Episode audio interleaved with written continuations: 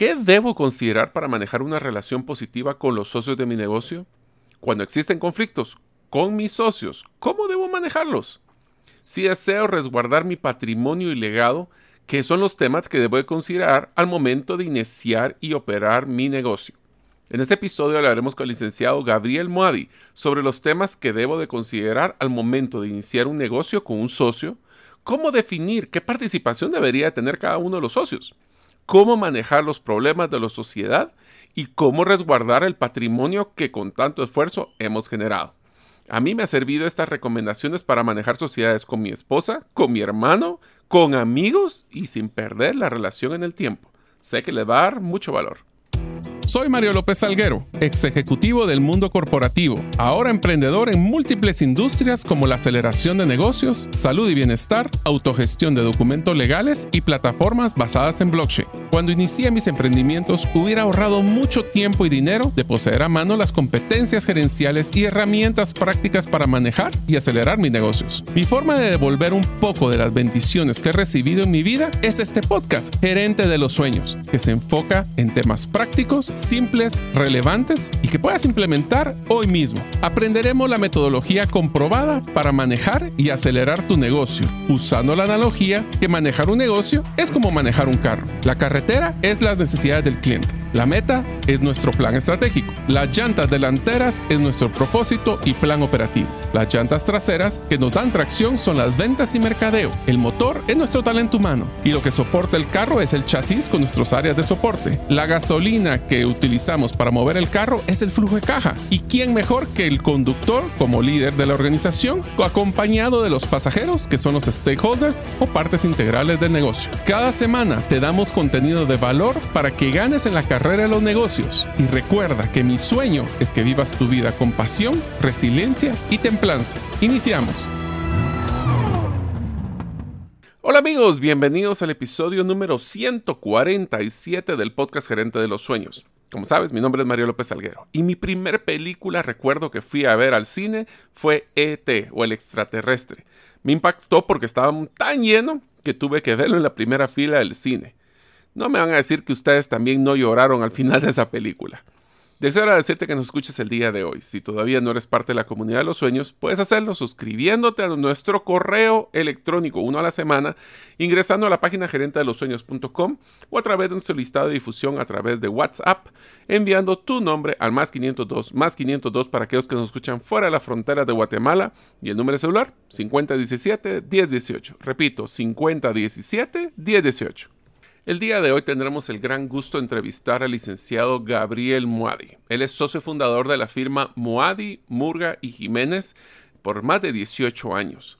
Él tiene un máster en propiedad intelectual y derechos de las nuevas tecnologías en la Universidad Internacional de La Rioja, así como una licenciatura en abogacía de la Universidad Francisco Marroquín. Gabriel, aparte que es un gran amigo y también nos ha apoyado en creación de varias de las empresas, ha sido experto también en temas de inversión internacional y también en temas de manejo de gobiernos corporativos y manejo de sociedades. Sé que esta entrevista les va a dar mucho valor. Hola amigos, bienvenidos a un episodio más de Gerente de los Sueños, donde les tratamos de brindar herramientas que sean prácticas, simples y relevantes para que ustedes los eh, líderes que están manejando un negocio puedan avanzar y cumplir sus sueños. Hoy vamos a tener la gran oportunidad de entrevistar a un amigo realmente y también abogado que nos está ayudando en muchas de nuestras iniciativas. Eh, como les mencioné y lo presenté anteriormente, pues Gabriel Moadi. Primero, bienvenido, Gabriel. Gracias, Mario. Buenos días. Pues eh, nosotros estamos interesados en este episodio, eh, Gabriel, como platicábamos, de hablar un poquito sobre el reto que tenemos a la hora de empezar un negocio enfocado en el manejo de socios específicamente, pero también en el tema de cómo manejar el gobierno del negocio, hablemos del el modelo corporativo, el tema de los protocolos que tenemos que seguir, porque muchas veces creemos que porque presentamos los estados de resultados o los resultados del negocio a nuestro socio, todo va a estar bien. Y nos encontramos de que hay un montón de temas, independientemente de la legislación que se encuentre, que tenemos que empezar a platicar. Entonces, quisiera platicar, eh, Gabriel, con una primera pregunta que es un poco general y es, cuando nosotros empezamos un negocio, que vamos a ser varios socios, ¿qué son las consideraciones principales que debería tomar a la hora de tener que manejar esa relación con mis socios, bajo tu experiencia? Bueno, es como toda relación humana, ¿verdad, Mario? Es una relación que tiene que haber mucha coincidencia en los fines y en los principios, que es algo que se da muy seguido, y el rompimiento de las sociedades, la forma de pensar. Mm, qué tanto se van a involucrar unos socios, qué tanto solo van a ser socios que invierten capital inversionista versus el socio que le va a tocar hacer la labor de trabajo y el manejo y administración del negocio. Generalmente ahí están muchas, muchas eh, rupturas societarias por, eh, por no entender o no tener claro los roles y las compensaciones de unos y otros. Ese es el mayor problema, el tema Pero te- fíjate. Gabriel, que este es un tema que es súper interesante porque lo hemos visto, bueno, en, en varios casos que hemos platicado con tu, en tu persona y Sí. también en lo que me ha pasado a mí, que con socios de que yo en algunas empresas soy accionista, inversionista y en otros soy operativo. Te diría que uno de los retos más grandes es las expectativas, el Así concepto de yo me merezco, ¿verdad? O sea, yo soy el que opero, yo he estado aquí matándome de 8 a es. Ese es 8. Y sabes, ¿sabes dónde se da mucho, pero mucho este grave problema en las sociedades familiares? Generalmente hay un hermano que es el que administra, trabaja y produce, y porque a veces el negocio no da para que trabaje toda la familia, y están los demás hermanos como accionistas o tíos o primos, y eso están llenos los tribunales de los conflictos entre accionistas por esa misma falta de, de claridad en cuanto a los roles de unos y otros. Definitivamente el, el que administra debe tener una compensación, pero muchas veces se da la situación que el que administra ya se cree el dueño porque los demás no colaboran en, el, en la ejecución de las operaciones diarias, sino una vez al año solo extienden la mano para recibir sus dividendos, utilidades, y la otra persona se siente frustrada porque no, él debería ganar más porque es el que trabaja. Entonces, eso que que entonces una pregunta, Gabriel, es, y, y yo sé la respuesta, pero quisiera que la discutiéramos, es, ¿cuáles son los derechos y obligaciones de un accionista? Porque creo que deberíamos de empezar con esto bien básico, porque Sí, obviamente hablamos de una persona que es operativa, independientemente que sea accionista o no, debería tener una compensación de ley. Voy a retomar ese comentario, pero ahorita, ¿qué es? O sea, si yo soy dueño, tengo acciones de una empresa, ¿qué son mis derechos y obligaciones que debería, que son las que tengo por lo menos en la legislación general? Bueno, como accionista tenés derechos básicos fundamentales, que son uno, derecho al voto. El voto creo que es el, el derecho más eh, importante que tiene un accionista en la sociedad, el derecho de decisión, de toma de decisiones, el derecho de suscribir y pagar acciones, ¿verdad? Cuando hay un aumento capital para que no te disminuyan tu participación accionaria, es un derecho, ¿verdad? Que tenés que tener. Y el derecho a recibir utilidades, que precisamente, ¿cuál es la- el fin último de hacer una sociedad? Recordemos que las sociedades son un vehículo para hacer lucro, es un vehículo mercantil, ¿verdad? Y también hay, hay, hay mucha tela que cortar porque eh, normalmente la sociedad se utiliza como un resguardo patrimonial cuando fue concebida para ser un, una, una entidad distinta a sus accionistas para buscar sacar el lucro, que el lucro no es malo, ¿verdad? Eso es lo que mueve a la sociedad y nos mueve a todos el- en la mañana. eh, creo que la palabra está muy satanizada, pero la- realmente todos nos levantamos temprano para trabajar, para tener un ingreso y poder vivir de él. Igual es, es, es la misión de los accionistas, una visión en conjunto de unir fuerzas, capacidades, intelecto, habilidades para en un futuro tener ese lucro y poder tener un ingreso. O sea, que Entonces, hablamos de que es una de, básicos ajá, dale, de dale. los accionistas. Ahora me preguntabas, ¿qué derecho tiene uno que es administrador a la vez? Definitivamente el accionista que es administrador y operativo tiene que tener una compensación adicional que salga de los mismos ingresos de la sociedad, pero que eso no, que no lo maree o que no lo confunda que por ser el operativo tiene más derechos que los demás accionistas. Y eso se da, como te menciono mucho, en las sociedades familiares. El problema del que es operativo pues obviamente se ve frustrado al no tener una compensación, porque él, obviamente, como es accionista, muchas personas piensan, como es accionista no tiene derecho a una retribución económica, pero tampoco es justo, ¿verdad? Porque ninguno de los demás accionistas se está dedicando a hacer crecer el negocio. Está bien que aporten dinero o que aporten opiniones o conocimientos, pero también el, el día al día es una gran responsabilidad, porque para lo bueno hay responsabilidad como para lo malo. ¿verdad? Si las cosas no funcionan, si el negocio quiebra, todos le van a señalar al, accionista que está al frente del negocio.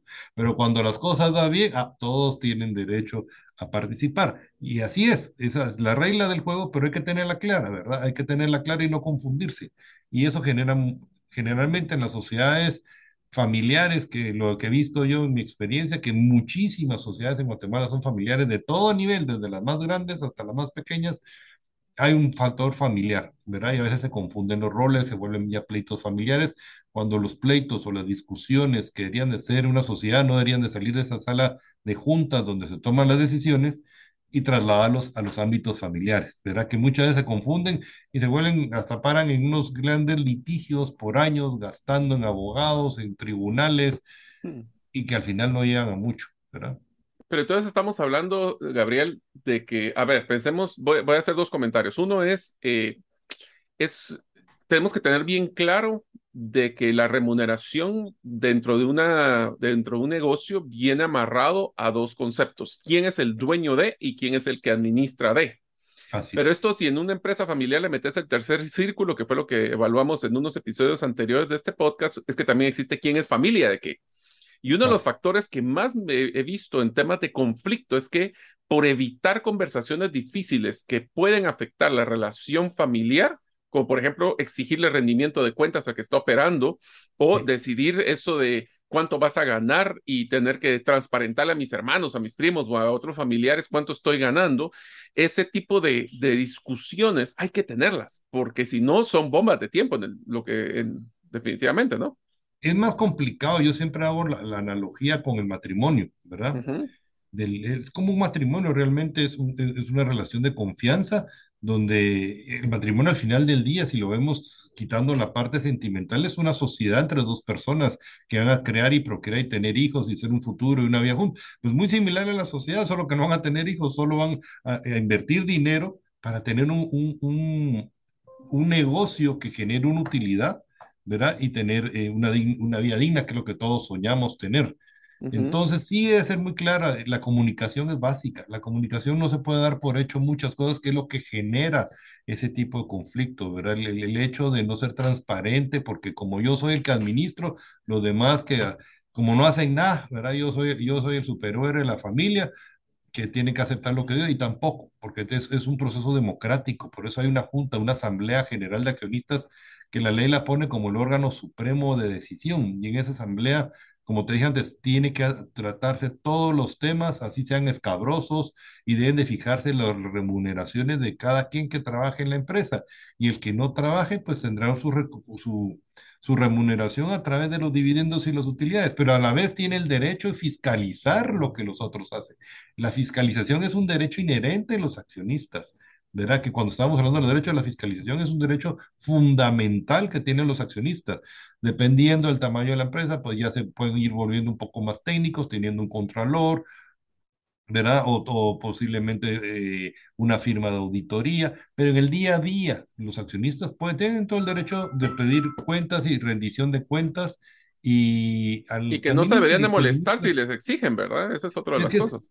Es parte de sus obligaciones del que administra, rendir cuentas. Eh, la rendición de cuentas no, no es algo malo, no es que te vayan a criticar y definitivamente todo el mundo no tiene derecho a opinar y posiblemente no va a estar de acuerdo con vos pero el que administra va a decir, bueno, es que ellos no están al día a día en el negocio, no entienden, entonces alguien que no entiende del negocio, ¿por qué me va a venir a dar órdenes? Pero ese los dueños. Cambio, siempre hay algo bueno que tomar de toda la gente, todo el mundo tiene algo bueno que aportar, o sea, un, puede ser un comentario atinado o no tan atinado, pero siempre hay que oírlos, porque uno tiene que ser humilde y saber que uno no lo sabe todo. Sí. Ahora, te hago una pregunta, Gabriel, y este es algo que va a ser eh, sé que es una pregunta conflictiva, pero es una de las preguntas básicas que deberíamos de hacer a la hora de empezar un negocio. Una de las cosas que uno va viendo en el camino, y te digo por muchas experiencias, desde el ejemplo de un restaurante típico, que es que un chef usualmente no es la persona que tiene el capital, entonces busca un socio que es capitalista, y esa persona es la que al iniciar el negocio tiene todo el riesgo, porque obviamente el chef va a ganar su compensación como chef del restaurante, y todo eso va a venir del capital que viene del inversionista. El problema es, y entonces, eh, mira la pregunta que te voy a hacer que es un poquito compleja, pero en el tiempo, el chef que está trabajando, hace exitoso el restaurante, siente como que, pues, este inversionista ya les ha dado algunos retornos por varios años, debería estar agradecido, yo soy el que debería estar manejando. Entonces la pregunta es, en una relación como esta, ¿deberíamos de empezar 50-50?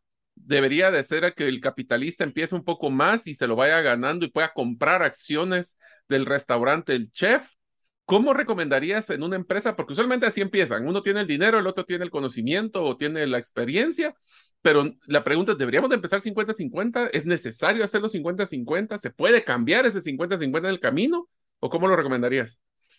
Bueno, ahí es, va a depender mucho de cuál es el, business plan del, del negocio, porque puedo yo ser inversionista, apoyar a una persona que, que va a iniciar un, que no tiene el capital para iniciar este negocio y ser un tiburón, ¿verdad? Yo invierto y cuando llega a cierto nivel, yo me salgo y me voy a otro lado a invertir, ¿verdad? Ese puede ser una, una, una figura.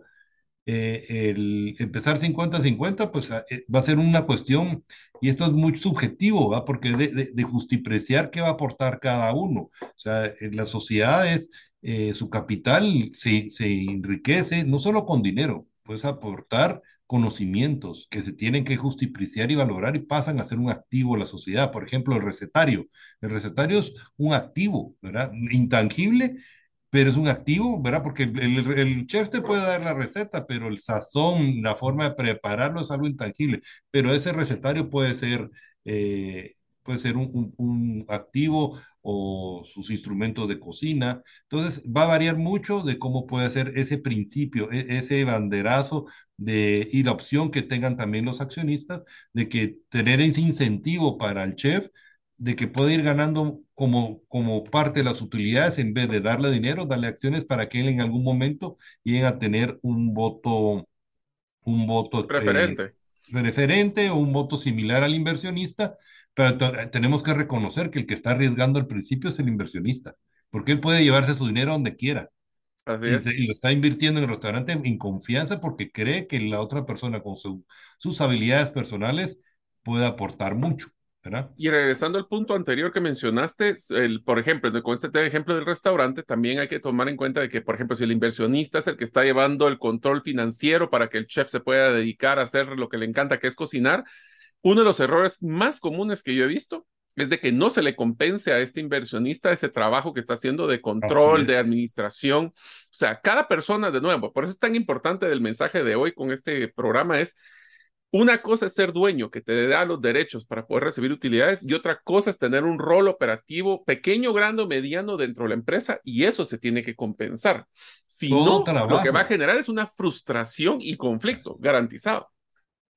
Toda, toda, toda actividad económica debe ser compensada, de todo trabajo debe ser compensado. Y eso eh, se va, muchas veces como los negocios empiezan sin dinero, ¿verdad? Uh -huh. es la realidad no hay mucho dinero y se va empezando, pero hay que establecer por eso un, proyecto de negocio, que llegar a cierto nivel ya de ventas y, utilidades que ya, ya, cada uno, los accionistas y socios, puede ir recibiendo una remuneración. Obviamente el chef va a tener una remuneración porque él, él, es el que no está, está poniendo su trabajo, pero no capital. Y el negocio pues, debería darle, o parte de la inversión debería ser para pagarle sus, sus honorarios en lo que el negocio levanta. Pero también esa persona que tiene ese riesgo, aparte de recibir su retorno de su inversión, y hace un trabajo operativo como manejar las finanzas, ahora que hay tanto que hacer, ¿verdad, Mario? Que las redes sociales, que el mercadeo. La ¿verdad? representación legal, dedique, el riesgo eh, legal del trabajo, también ese es otro También en la responsabilidad legal, financiera, ir a poner la cara ante los bancos, ir a, ir a hacer todas esas gestiones, tiene que tener una compensación. Todo trabajo debe ser remunerado, no por el hecho que yo puse la plata, solo tengo derecho a recibir mi retorno. Si estoy trabajando, pues yo también tendría, tendría que tener el derecho a una remuneración. Que te das cuenta de que aquí es los dos extremos, ¿verdad? O sea, estamos hablando de una persona que porque está trabajando y sacando el negocio adelante siente que se merece más compensación que lo que sería el estándar, que lo he vivido en varias empresas.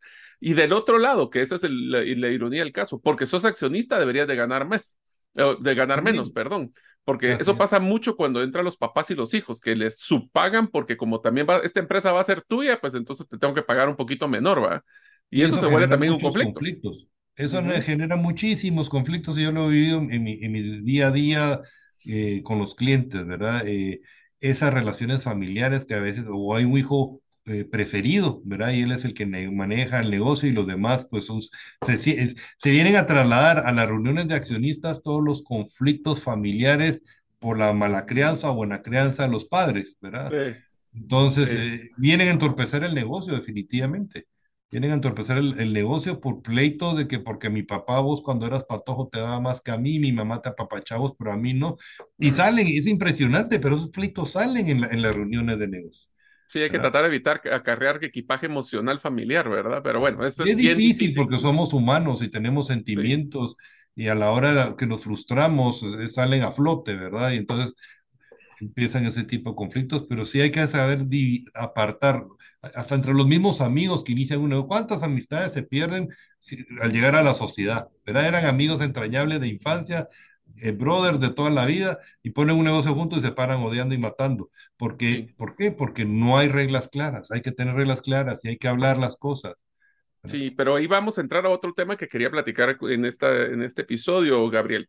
Una de las herramientas más poderosas que casi nadie utiliza es el famoso acuerdo de accionistas. Un acuerdo de accionistas, para los que no lo conocen, es unas reglas, es un documento que se genera, y voy a permitir que Gabriel explique bien el proceso y cómo es, pero es un documento donde nos ponemos de acuerdo los accionistas en el qué pasa si.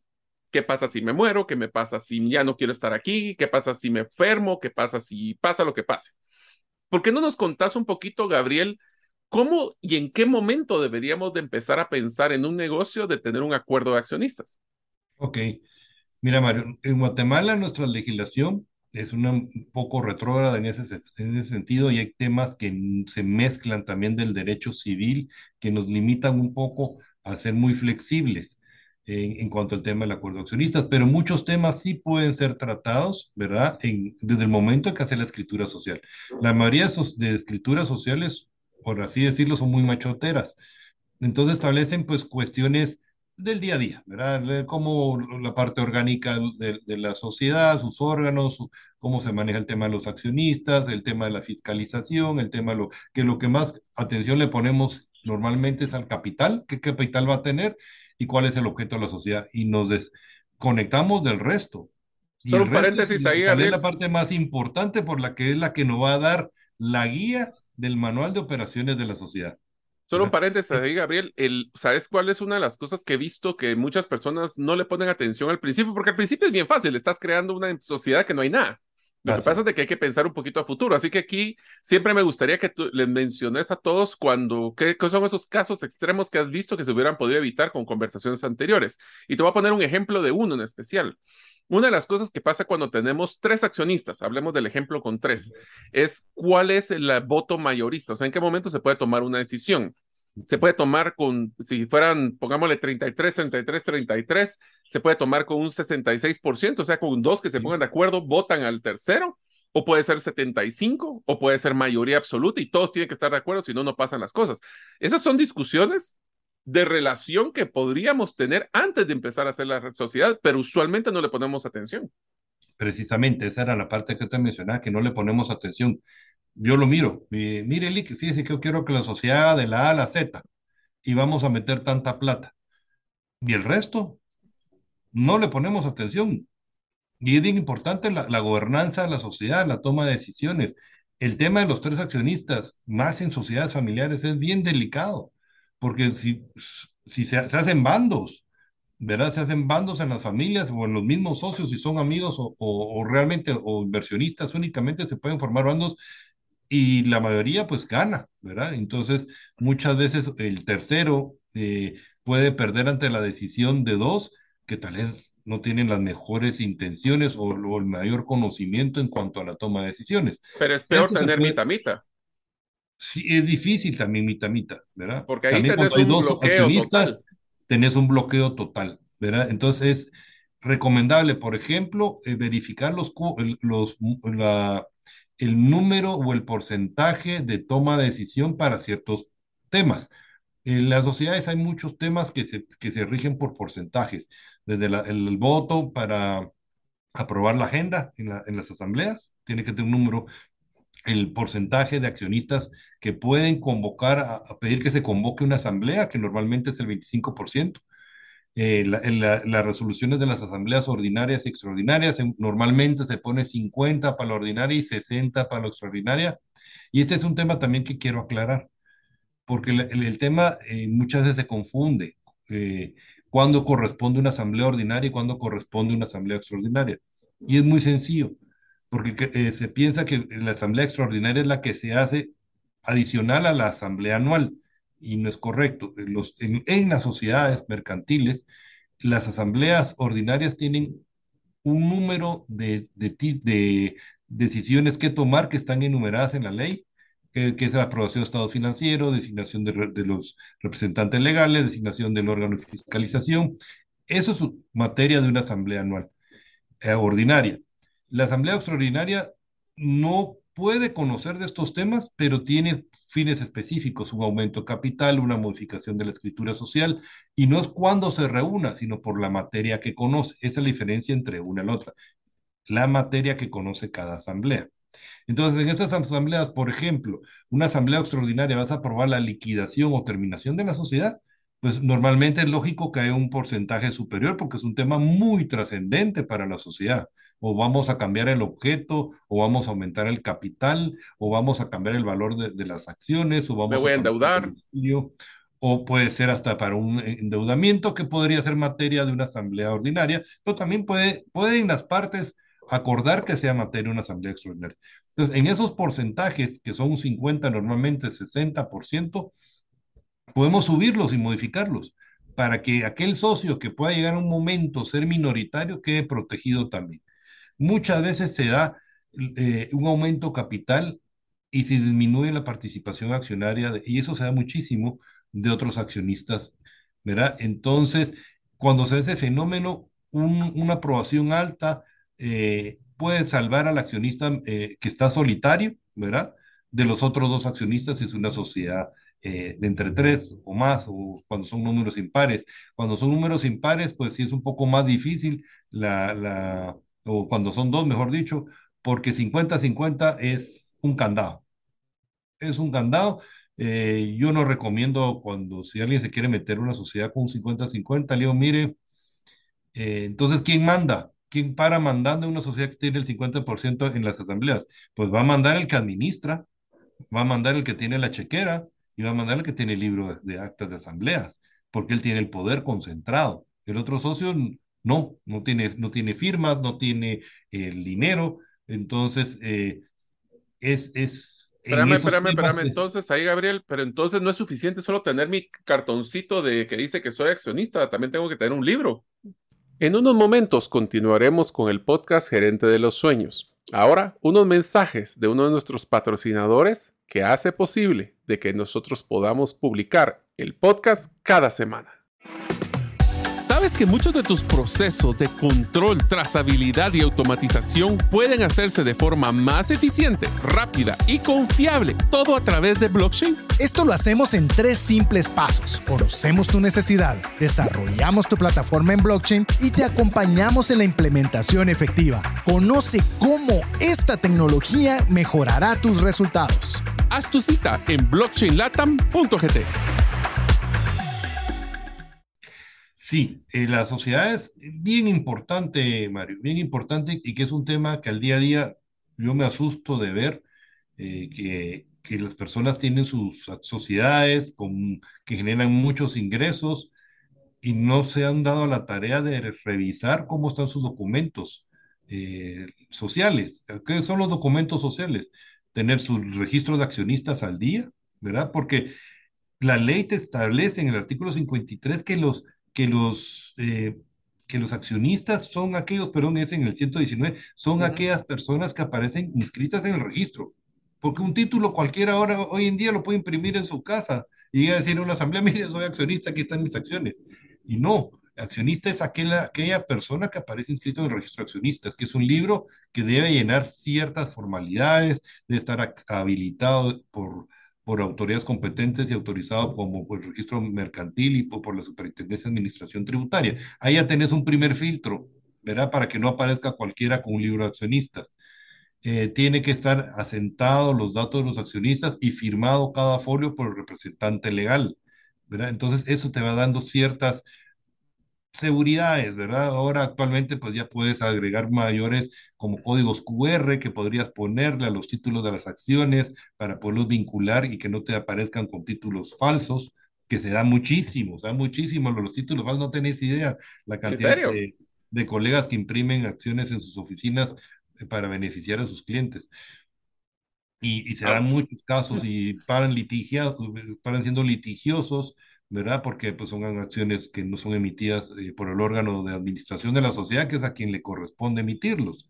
Sí, entonces, tenemos que tener mucho cuidado, Gabriel, entre que nosotros cuando montemos una sociedad tenemos que tener no solo las acciones, sino este libro de actas y el final creo que el que más pesa es el libro de actas más que las acciones de en papel, porque ese es, y ese es un error que mucha gente comete, que creemos de que porque tenemos el papelito... Mira, muchos no obtienen ni siquiera las acciones y muchas sociedades con el transcurso del tiempo los accionistas van cambiando. Entonces tiene que haber una trazabilidad desde el fundador hasta, que el, hasta el tenedor o, el accionista titular de ese día. Si no le logras demostrar esa trazabilidad, ¿cómo llegas a ser accionista? Es imposible. interesante porque entonces puede ser que nuestros hijos, según nosotros, le estamos dejando y a lo mejor no le estamos dejando.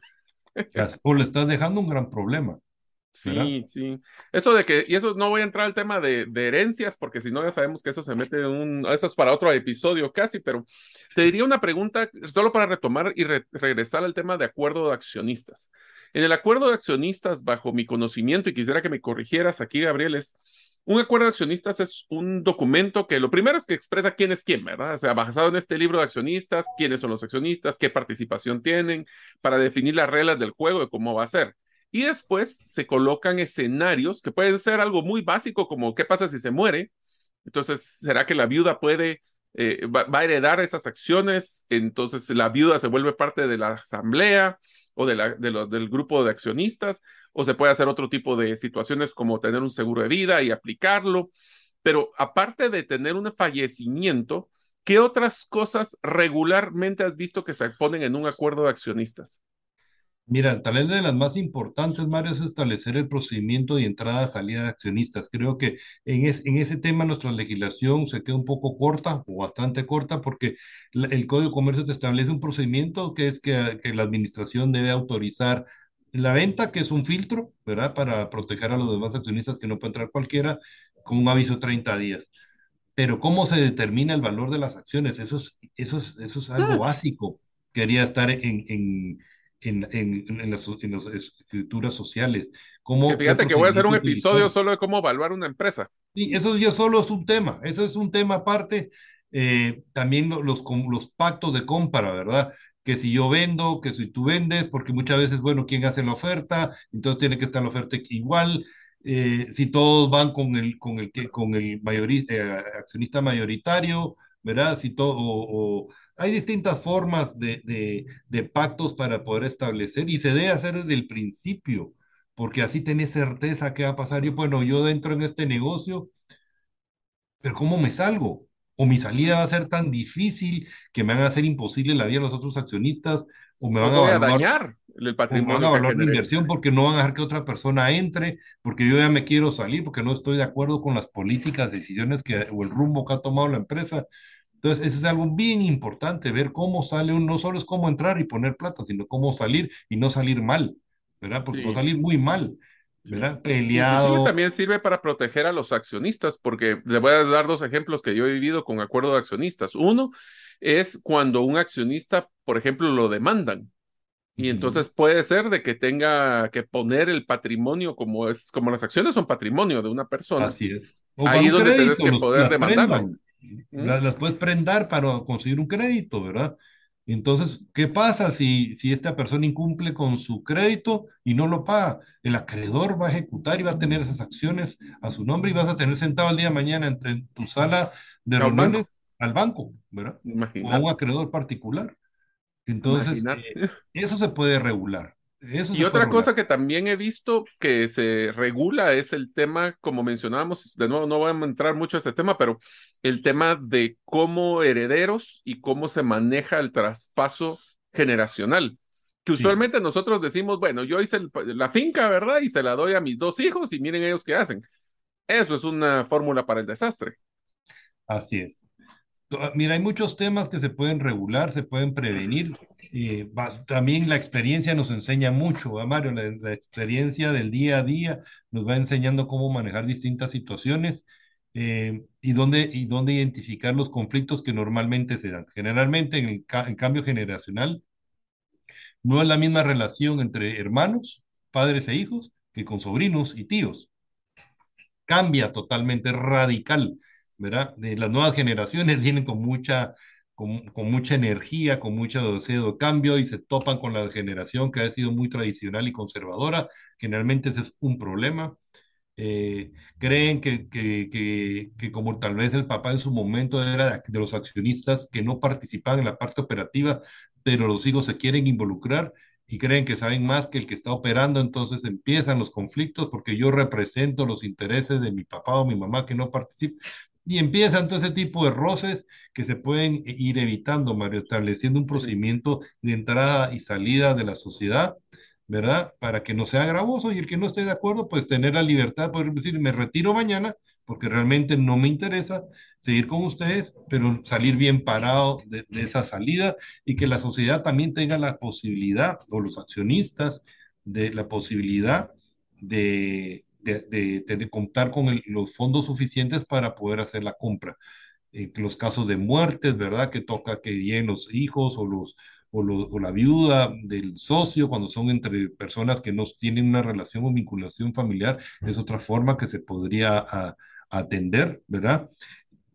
Basándonos siempre en el principio de la buena fe, ¿verdad? Y los acuerdos, ¿verdad? Porque realmente por el derecho común, pues eh, la esposa y los hijos tienen el derecho a heredar, ¿verdad? Y eso es algo que un pacto o relación de accionaria es muy difícil, por lo menos en Guatemala, de imponerlo. En otras legislaciones sí se puede, pero en Guatemala es un poquito más difícil, pero se puede hacer de mutuo acuerdo, ¿verdad? Y estableciendo reglas claras. Cuando el accionista le explica a su familia, miren, en caso que a mí me suceda algo, no tienen que quedarse amarrados a la sociedad, ¿verdad? Eh, hay un procedimiento, puede haber un seguro de vida que, que, le indemnice, indemnice, a la familia, a los hijos, y que salgan y los accionistas sí, o sea, se pueden pactar de distintas maneras. Sí, porque si, por ejemplo, una de las cosas que me encantaría decirles a todos que es fácil decir es, bueno, si se muere, eh, se valora la presa, se define un proceso de evaluación y se le paga a las personas para que tengan el patrimonio que se generó. En pocas palabras, le pago a, a la esposa y a los hijos o a los herederos lo que corresponde. El problema es que no tienes el flujo. Y a la hora de decir, bueno, está bueno, de repente tuve un accidente, se me muere mi socio, que ya estoy traumado porque se me murió mi socio, y de repente tengo que ver a la suegra, a la, a la viuda y a los hijos, y les tengo que pagar, pero ¿y si no tengo ese dinero? Ahí es donde entra, por ejemplo, el ¿qué tema del, del, del, un seguro, que puede solucionar ese siniestro, ¿va? porque para eso es el, el, seguro, para cubrir un siniestro. Entonces, esa podría ser una opción, pero que es bien importante que todo el grupo familiar esté enterado de la forma de operar de la sociedad también, que sepa la vida y y, sí, y los hijos que no quedan desamparados a la merced de lo que quieran los socios, sino que ellos tienen el derecho, ¿verdad?, de poder salir del negocio porque va a entrar una, una cantidad de dinero que les va a comprar su parte y se desentienden del negocio porque se van a sentar a una mesa de reuniones donde tienen todas las de perder, todas las de perder, no tienen conocimiento del negocio, no saben cómo operar una sociedad, pueden prestarse a, a a, engaños o, que les oculten información porque no se han interpretado o realmente no tienen las herramientas para interpretar un estado financiero o tomar una decisión. Imagínate si tiene un porcentaje mayoritario, qué riesgo también para los socios que tome la decisión alguien que no entiende nada del negocio y nunca estuvo involucrado. Y no es porque tengas que hacerlo, es que porque no era su rol estar enterado, ¿verdad? No, no, no, es, no es menospreciarlos, es que no era su rol su rol de la señora y sus hijos era otro, educarse, eh, tener, ser ama casa, no tiene por qué saber cómo operar el pero sí saber qué derechos le asisten en el momento que el, el, el, proveedor y accionista ya no esté. Y no creo que es un muy buen consejo el que acabas de dar, Gabriel, y es que es, independientemente que hoy estamos aprendiendo temas de cómo manejar las relaciones entre los socios y accionistas, si nosotros somos el cónyuge o tenemos a, a un hermano o a, una, o a nuestra esposa que tiene una empresa, es importante que nosotros estemos enterados de eso, porque el día que puede ser que ellos no estén, ¿qué significa eso para nosotros? ¿Y qué son esas obligaciones y derechos? Mira, independientemente, hagamos un paréntesis aquí del tema societario.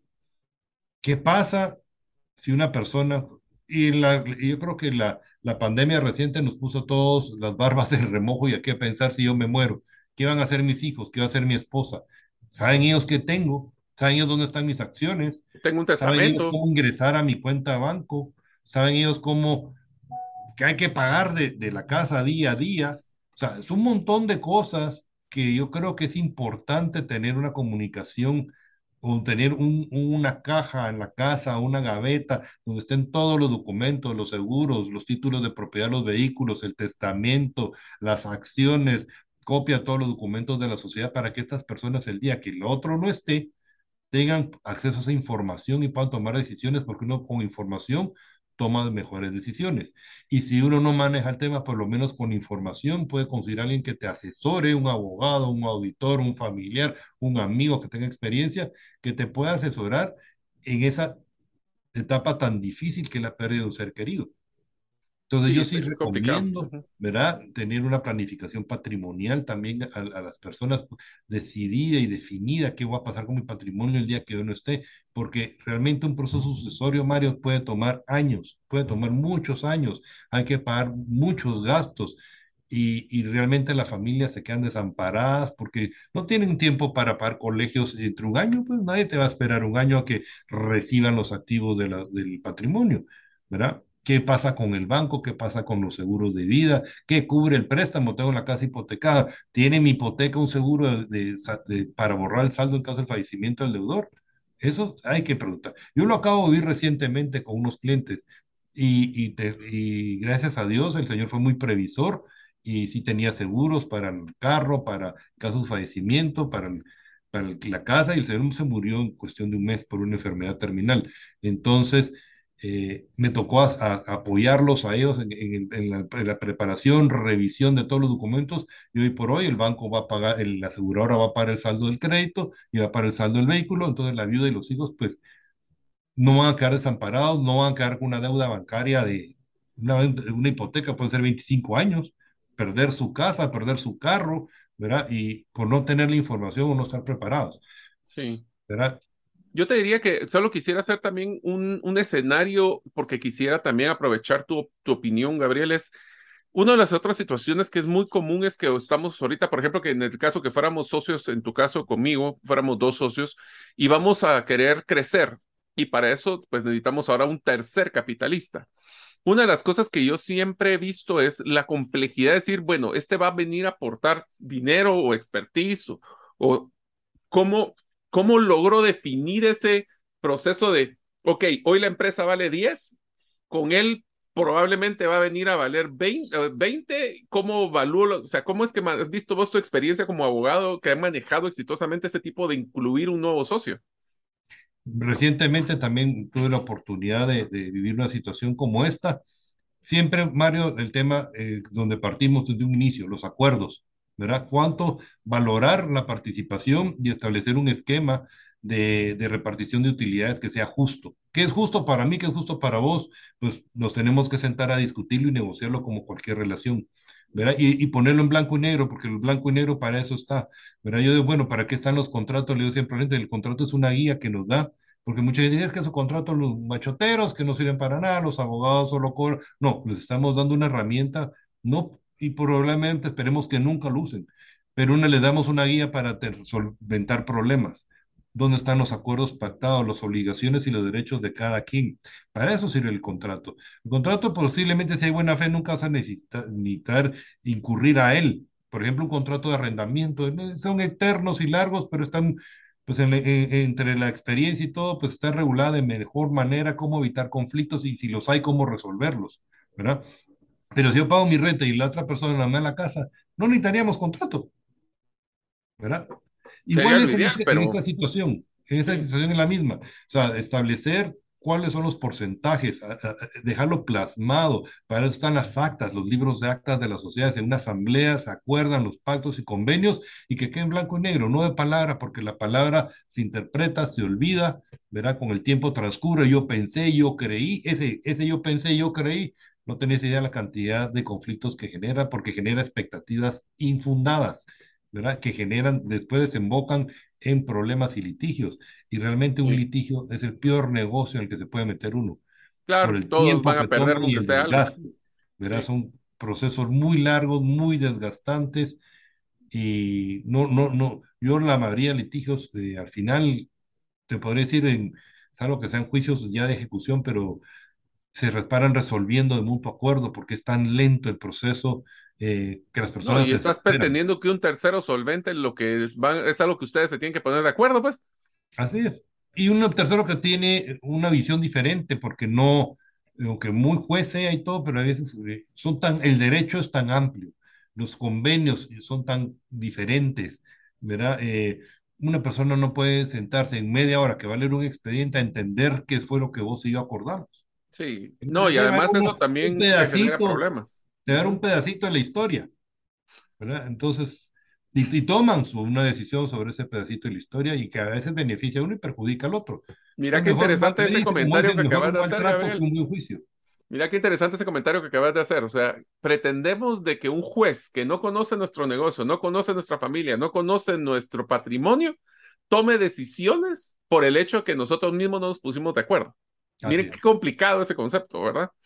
Y un juez que, que, no tiene solo tu caso, Mario, tiene miles de expedientes de los cuales él, de una leída se tiene que tomar, como te digo, es como una foto instantánea, ¿verdad? De lo que leyó, se hizo su, su idea en la cabeza y sobre eso tiene que entrar a decidir sobre tu patrimonio, a decidir y tu futuro y el de tus hijos. A decidir sobre tus activos. Yo creo que tenemos que ser más inteligentes y no dejarnos dominar por las pasiones. Pero mira, pues entonces en resumen de lo que estamos platicando. Número uno, reglas claras desde el inicio. Número dos, todo lo que tenemos que ponernos de acuerdo, pongámonos de acuerdo, documentémoslo y pongámoslo por escrito. Así es. Número tres, comunicación, comunicación, comunicación y transparencia, porque si no, lo que va a pasar es de que se va a crear expectativas que no son reales. Así es. Cuarto, lo que tenés que hacer es que un rol es ser accionista y otro rol es ser operativo. La compensación del operativo es independiente de lo que genere utilidades. Así es. ¿verdad? Y quinto es nosotros ahorita podemos tener nuestras nuestra entrada, pero también tenemos que ver nuestras válvulas de salida y procesos de salida para las personas. Súper importante. En los contratos, las válvulas de salida es lo más importante porque te puede costar mucho dinero. Y hasta cómo ponernos de acuerdo si hay conflicto. Y también, solo para complementar, creo que sería el sexto, es evitemos en lo posible tratar de tener números pares en, en toma de decisiones, porque eso lo que va a generar pueden ser bloqueos, como 50-50, mejor si son impares idealmente para que pueda existir siempre ese tercero, ¿verdad? Eh, es, ese 50, 50 se para, porque al final se para, para mandando alguno los dos. Uno cree, no, porque yo tengo el 50 y los otros tienen, no, pero el que tiene la chequera al final es el que manda. Porque es el que tiene el, opera. El, que el que opera es el que al final manda, porque es el que va a tomar las decisiones. Y si dice, bueno, perfecto, no hay repartición de utilidades porque no hay, así tengas el, el 50% y patalien, no vas a lograr nada porque el otro va a votar que no. Y te hago una pregunta final, eh, Gabriel, para no robarte todo este tiempo, porque creo que ha sido súper interesante esta conversación. Es, si yo tengo dos hijos, ¿es necesario realmente que les tenga que heredar a la empresa o no? Porque yo he visto muchas em, mejores prácticas de papás que saben que hay una persona que no le llama la atención el negocio para nada y lo que hacen es mejor dejarle patrimonio como casas, eh, fideicomisos o dinero en efectivo para que tengan esa libertad y no tener que amarrarlo hasta que después se pongan de acuerdo estos, estos dos hijos en un accionista. ¿Crees que es una buena práctica? Creo yo que sí, Mario. Es una buena práctica pensar que con una sociedad Mira, las sociedades se utilizan patrimonialmente para evitar un proceso sucesorio, como te comenté, porque es muy largo, tardado, tedioso, no es inmediato una sociedad puede ser un buen vehículo para dejar activos, pero si no tenés las reglas claras, si tus hijos no están educados, porque aquí partimos todo de una educación, a manejarse bajo una sombrilla que es un gobierno corporativo y no es la familia donde puedes gritar y patalear en la mesa y, salirte adelante con tus berrinches, es mejor dejarle a cada uno sus cosas, porque si no es una receta para el desastre dejar una, desastre, una receta para el desastre. Entonces, mejor le dejas a cada quien divide sus cosas y se van a evitar pleitos. Sí, pero Cuando no hay y usualmente no lo quieren hacer porque tienen miedo a esa conversación con los hijos, pero la verdad es que si no van a dejar un problema que va a quebrar la, la familia en vez de dejar unión. Así es. Los conflictos solo traen pérdida, no traen, yo no he visto un conflicto que genere ingresos. eso creo que es una muy buena frase para terminar el episodio. Gabriel, muchísimas gracias por este tiempo. La verdad es que ha sido una conversación súper interesante. Gabriel Madi, muchísimas gracias y te dejo que te despidas de la gusto, Mario. Muchas gracias eh, por la, oportunidad y, cualquier duda, pues con mucho gusto les podemos apoyar, ¿verdad? Es, es un tema, a mí me apasiona, me encanta el tema del gobierno corporativo y también la planificación patrimonial familiar es bien importante y es algo que tenemos que tomar conciencia y responsabilidad los jefes de familia, ¿verdad? Porque ya tenemos las canitas, entonces ya tenemos una responsabilidad y un patrimonio que delegarle, así sea pequeño o grande a los hijos y, y, y, lo, y lo más específico, mi mensaje el día de hoy es no, dejemos, no les dejemos problemas. Si sabemos que no se llevan, no los dejemos de socios en la sociedad, ¿verdad? Es muy difícil. Ya se van a parar peleando y, y, la trascendencia uno no, no debe quedar en dejarles un conflicto a los hijos o gente que no de nada y que dicen, hay que se arreglen entre ellos, yo ya no voy a estar, ya no es mi problema, ¿verdad? Y Gabriel, si alguien te quisiera localizar, ¿con él sería la mejor forma? Me pueden, se pueden comunicar conmigo a mi oficina, que el teléfono es el 2368-3000, o a mi celular, que es el 5510-2407. Con mucho gusto estamos en la mejor disposición de poderles ayudar a tener una trascendencia eh, patrimonial eh, libre de problemas y obstáculos para sus herederos, ¿verdad? y sus socios también y su negocio. Así es, amigos. Así que si ustedes eh, están pensando hacer su negocio o ya tienen su negocio, recuerden lo que acabamos de platicar el día de hoy. Tenemos que prever porque el no prever nos va a causar problemas. Así que muchísimas gracias a Gabriel y nos vemos en el próximo episodio de Gerente de los Sueños. Feliz día. Hasta luego. Muchas gracias por escuchar este episodio del podcast Gerente de los Sueños. Recuerda que si deseas recibir la infografía de este episodio, solo debes hacerlo inscribiéndote en la comunidad de los sueños en la página gerentedelosueños.com o enviando tu nombre al WhatsApp del teléfono más 502 50 17 10 18. Nos vemos en el próximo episodio y que tus sueños de esta semana se vuelvan una realidad.